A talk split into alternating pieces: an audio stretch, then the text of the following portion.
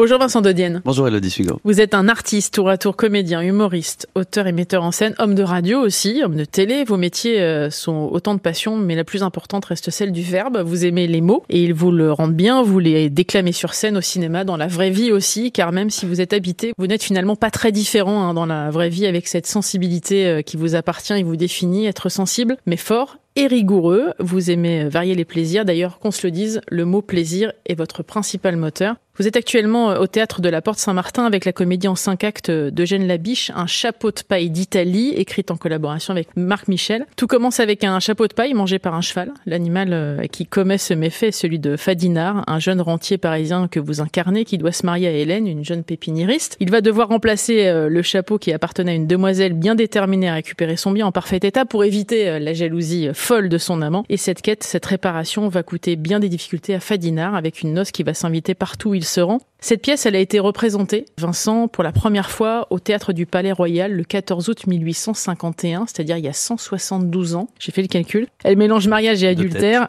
avec une facilité déconcertante. Cette pièce semble avoir été écrite aujourd'hui. Alors déjà, permettez-moi de vous dire, Madame Suigo, que ce que vous venez de faire est absolument admirable. Vous avez fait ce pitch, ça fait deux mois que je m'entraîne à faire un pitch de cette pièce, j'ai jamais réussi et vous venez de le faire comme ça en claquant des doigts. Incroyable. Bah, de toute façon, c'est le cas des, des œuvres d'art en général au théâtre, quand ils traversent les siècles, c'est qu'ils sont d'une acuité, d'une modernité, euh, mais c'est encore plus balèze pour les pièces euh, comiques, pour les comédies. Et effectivement, celle-ci, elle est euh, la langue est celle quand même d'autrefois, mais bon, elle n'est pas très éloignée de la nôtre. Mais l'efficacité de, l'humour et des situations et la férocité de ce que ça dit sur les rapports sociaux entre les gens, entre les gens de la ville, les gens de la campagne, les, puissants, les plus faibles, est, très moderne. Ouais. ouais. C'est vrai que c'est un fond de commerce énorme. Hein, mariage euh, ah bah, du vaudeville euh, en 1850 notamment. Il y a une absurdité euh, comique qui est assumée, qui fait penser au rêve, Vincent Denier. Mais c'est fou, ça. C'est exactement ce que nous a dit le metteur en scène Alain Françon avant-hier. Il nous a dit, en fait, cette pièce, il faut la jouer comme un rêve de jour parce que elle fait se télescoper en permanence des choses très contradictoires et les personnages sont dans tous leurs états. Ils peuvent passer de l'absolu laideur à la grande générosité, ils peuvent passer de la colère à la joie, de l'euphorie à la, au désespoir en une seconde. Et du coup, on, pour jouer ça, il nous a dit n'essayez pas d'être cohérent, pensez que c'est un rêve de jour et que dans les rêves, euh, tout est permis. On peut passer de tout à son contraire en une fraction de seconde. À quoi vous rêvez alors? À quoi je rêve? C'est aussi un rêve de jour euh, pour moi de, de jouer ça parce que d'abord, euh, c'est j'avais même jamais osé rêver travailler avec Alain Françon un jour parce qu'Alain Françon, donc moi j'ai fait des, des études de, de théâtre, j'ai été un grand spectateur de tous les théâtres d'ailleurs suis allé autant au privé qu'au public, autant voir des one-man shows que des classiques, des contemporains. Et Alain Françon, il est très haut dans mon panthéon personnel parce que c'est vraiment un grand metteur en scène. C'est un des derniers grands maîtres du théâtre contemporain aujourd'hui. Euh, il y avait, pour moi, il y avait Chéreau et, et Françon. Donc c'était, c'était un rêve de travailler avec lui. Voir un grand esprit comme lui mettre en scène un vaudeville, ça c'est extraordinaire à voir. Il n'y a pas de hasard dans la vie, hein, parce que petit, vous vouliez faire ça. Oui.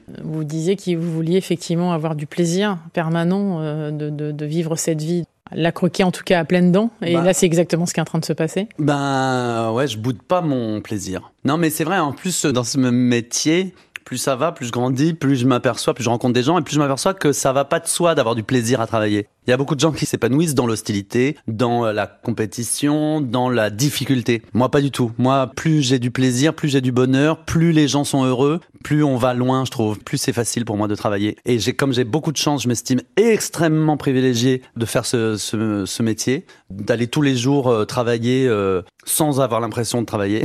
Du coup, je, je, oui, je trouve que c'est la moindre des choses d'avoir du plaisir et de le communiquer. La biche, il voulait parler de la bourgeoisie quand même hein, à ce Oui. moment-là, Ouais. mais il a utilisé un euh, assez fort, c'est le rire. Ouais. Et je voudrais savoir quelle place occupe le rire dans votre vie, euh, Vincent de Dienne, parce qu'il y en a beaucoup dans cette pièce. Bah dans cette pièce, oui, il y en a beaucoup. Et, dans puis dans ma vie vie aussi. aussi.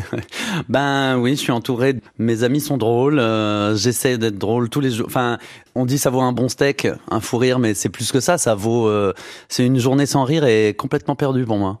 Après, euh, j'avais un prof de philo. euh, Comme j'étais pas très, euh, je comprenais pas trop la philo au tout début. J'étais un peu mauvais esprit et je riais beaucoup. J'essayais de faire rire la classe et de Saint-Chin et j'étais un peu insolent. Et il m'a dit mais toi tu ris tout le temps, toi. J'ai dit bah oui, je ris tout le temps. Et il m'a dit bah tu crois pas que rire tout le temps c'est rire jamais? Ça m'avait calmé. Et donc elle est centrale, mais quand même, euh, elle, c'est pas une fuite. Il y a quand même des choses qui me font pas rire. Du rire aux larmes, hein, c'est un peu ce qui vous défini, j'ai l'impression, euh, Vincent de Dienne. Vous êtes capable de passer de l'un à l'autre, mais, euh, mais sans jouer la comédie, en fait. Ah ouais? On a l'impression que vos émotions euh, sont au cœur de votre façon de mener votre vie. Oui, c'est vrai. Je pourrais pas vous, vous contredire là-dessus. Les émotions. euh, C'est dur de les canaliser, ces émotions-là. Non, mais je suis pas débordé par mes émotions. Mais disons que c'est ce qui vaut le coup, quoi, non, dans la vie. Les émotions, euh, c'est ce qui nous met en mouvement vers l'autre. En fait, tout nous incite tellement au repli que euh, les émotions, euh, c'est ma matière première. J'aime bien travailler avec, et puis j'aime bien, et puis je trouve que c'est ce qui nous donne une carte de, de visite pour aller, euh, rencontrer l'autre. L'adultère et le mariage font bon J'adore aussi hein. l'adultère. Je me demandais justement, et ça tombe très très bien, quel amoureux vous étiez. euh, Quel amoureux je suis? Oh, Putain, c'est intime, ça, Elodie. Non, ça va. Je suis pas le meilleur, je suis pas le pire. Ouais. Je suis dans le peloton de.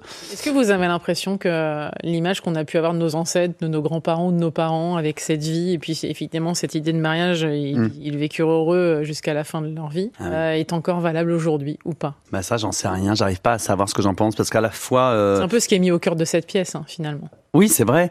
Mais bon, nos grands-parents, ils réparaient tout ce qui cassait. Nous, on a perdu l'habitude de réparer les choses. On, on en change. Quand on a un, iPhone qui a une durée de vie de un an, euh, on change tout, tout le temps. Non, et tant mieux, non, quand même. Est-ce que c'est un schéma à suivre, en fait, en quelque sorte? Quand on est très amoureux, on a le fantasme que ça dure toute la vie quand même. Et à la fois, il faut se réconcilier avec euh, l'éphémère et le fait que tout passe. Moi, je trouve que c'est le plus dur dans la vie, c'est c'est de d'accepter le fait que tout s'arrête un jour et d'arriver à apprivoiser les les fins, la fin de tout, la fin de la vie, la fin d'une histoire d'amour, la fin d'une histoire d'amitié, la fin d'un spectacle. Ça représente quoi la scène pour vous, alors? Parce que là, vous êtes sur scène avec euh, ce spectacle-là, incarné sur cinq actes. C'est un gros travail? Ah ouais, mais c'est un gros travail. J'ai jamais autant travaillé de ma vie, là en ce moment, mais c'est un grand apprentissage. Ce que j'adore, c'est que le théâtre, c'est vraiment l'art de l'amélioration. C'est qu'on progresse. On devient des meilleures personnes. Et c'est pour ça, j'en parlais avec Géraldine Nakache, là, l'autre jour, qui n'avait jamais fait de théâtre qui dit, oh non, mais le théâtre, ah, je sais pas si je saurais faire, euh, toujours euh, répéter la même chose. Là, je dis, mais c'est l'inverse. Au cinéma, tout invite à être euh, individuel, à être compétitif, à être inquiet de ton image. Tu commences toutes tes journées pendant une heure et demie de coiffure maquillage face à ton reflet. Évidemment qu'on est les, les acteurs de cinéma sont tous complètement névrosés et, et gothiques. Le théâtre soigne ça, je trouve, parce que le théâtre, ça t'apprend l'écoute. Tu peux pas être, un- tu peux pas faire un bon spectacle si tu n'écoutes pas tes partenaires. Et puis surtout, tu as la chance de t'améliorer de soir en soir et de devenir un meilleur euh, acteur, un meilleur partenaire et de livrer une prestation de de mieux en mieux. Vous serez avec Géraldine Nakache, d'ailleurs, euh, et Isabelle Nanty dans le, le film Je ne suis pas un héros, Oui. Le vrai. 15 novembre Le- en prochain. novembre. Et Clémence Poésie aussi, qui est merveilleuse. On, on sent que le cinéma aussi, euh, que l'un ne va pas sans l'autre, que vous avez besoin des deux, euh, cinéma, théâtre, scène aussi. Euh, je sais pas si je pourrais, je pourrais pas me passer de théâtre. Ça c'est sûr, je, je mourrais sans théâtre. Mais euh, le cinéma, j'y arriverais peut-être. J'en ai moins rêvé quand j'étais petit. Si on devait m'enlever une jambe, je préfère qu'on m'enlève le cinéma que le, que le théâtre. Vous laissez les deux, ça va être bien. Gentil. Le théâtre, ça a été un coup de foudre à 7 ans. c'est très jeune, 7 ans, Vincent. Pourtant, ça a été une révélation. Ouais. Je sais pas pourquoi ça c'est mystérieux, mais ça m'a appelé. Pourtant, j'avais pas vraiment besoin de comment dire de fuir la réalité ou de m'échapper de ma vie. Ça, j'ai une enfance très joyeuse, mais qui est des bâtiments comme ça au cœur de la ville et même parfois la campagne, parce qu'il y avait un théâtre euh, vraiment au milieu des vignes euh, en Saône-et-Loire là où j'ai grandi. Qui est des bâtiments qui soient consacrés entièrement au mensonge, à la fiction et à euh, la magie, ça me semblait. j'ai été sûr tout de suite que ce serait ma vie. Donc ça veut dire que si vous aviez besoin de ce décor-là qui était amovible, qui justement pouvait bouger, évoluer, changer, Oui, le décor, les, les lumières aussi. Enfin, physiquement, c'était très concret. Hein. Quand on est sur scène, le, le bois, le contact avec le, le sol, la scène, la lumière, l'épaisseur, l'intensité de certaines lumières, l'obscurité de la salle, tout ça, c'est ma cam, quoi. Je sais pas comment dire. Depuis tout petit. Bon, 7 ans, vous craquez sur le théâtre. 14 ans, vous écrivez votre premier spectacle. Évidemment, il va y en avoir d'autres derrière. Là, il y a un soir de gala qui va reprendre à partir du mois de janvier euh, 2024, avec trois Olympias quand même. Ce que je veux dire, c'est qu'on on sent que l'écriture, elle fait aussi partie de vous et que c'est obligatoire.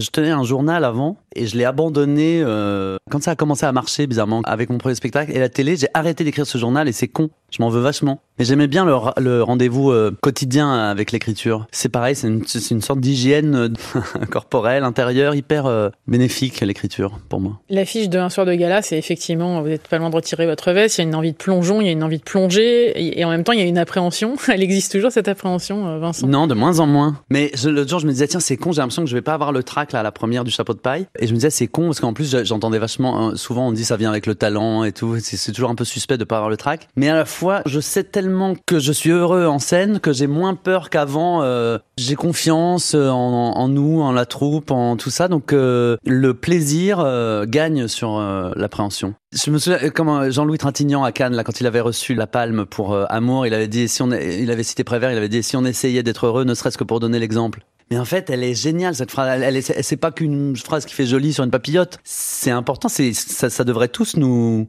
nous mobiliser ça. On sent que vous avez changé aussi. Vincent, que vous prenez plus de plaisir sur scène. Avant, vous appréhendiez, euh, l'impression que vous étiez accroché à une pendule et qu'il fallait absolument que vous fassiez ah. le plus possible de ah, choses. Oui, et là, on a le sentiment que vous prenez plus le temps euh, de regarder ce qui se passe, d'en profiter davantage. Il faut arrêter la course, quoi on est tous euh, en train de courir, on sera tous morts dans pas longtemps, et on se dira, non, mais pardon, hein, c'est pas un scoop, mais si c'est pour se souvenir, quand on est sur le bord de notre tombe, on se retourne et en arrière et qu'on a la sensation d'une course, on sera trop déçu. C'est pas de ça dont on se souviendra. On se souviendra au contraire de la longueur, des après-midi où on n'a rien fait, des voyages. Enfin, vous voyez, j'ai l'impression qu'il faut faire la recherche de cette, euh, de ce petit trésor-là euh, qui est le rien et l'ennui et la contemplation. Alors, si on regarde en arrière et ce parcours, Vincent, depuis vos débuts, avec euh, effectivement ces profs de français qui ont cru en vous, prof de théâtre, il y a eu Laurent Ruquier aussi, ah Catherine Niegel. Ouais. C'est pas rien. Quel regard vous avez alors sur tout ce que vous avez déjà fait et eu l'occasion de faire, ce qui vous attend encore aussi? Je me sens chanceux d'être autorisé à euh, faire des choses différentes et du théâtre et du one-man show, et du théâtre public et du théâtre privé, et du cinéma et des seuls en scène, des chroniques et du théâtre classique. J'espère que ça, ça va continuer parce que c'est, euh, j'ai l'impression que ça m'empêche de devenir euh, idiot. Ou alors je le suis déjà et je m'en rends pas compte, mais c'est la chose à laquelle je suis le plus attaché. Et de rencontrer des gens euh, aussi différents que Alain Françon et Laurence Boccolini. Ça, c'est génial. Est-ce que vous avez peur du vide? Parce que là, vous avez euh, effectivement, il y a le chapeau de paille d'Italie, il y a un soir de gala, il y a euh, Je ne suis pas un héros au cinéma. Mais non, j'ai peur que tout ça passe vite. J'ai peur de pas avoir le temps. Je, je sais déjà qu'il y a des choses que je pourrais pas faire. Il y a certains rôles, je suis trop vieux pour les jouer. C'est pas que j'ai peur du vide, mais j'ai peur du temps qui passe. J'ai pas envie de rater le gars. Je suis en forme physiquement. Enfin, je veux dire, je, je, je dis pas, mais tout peut arriver du jour au lendemain.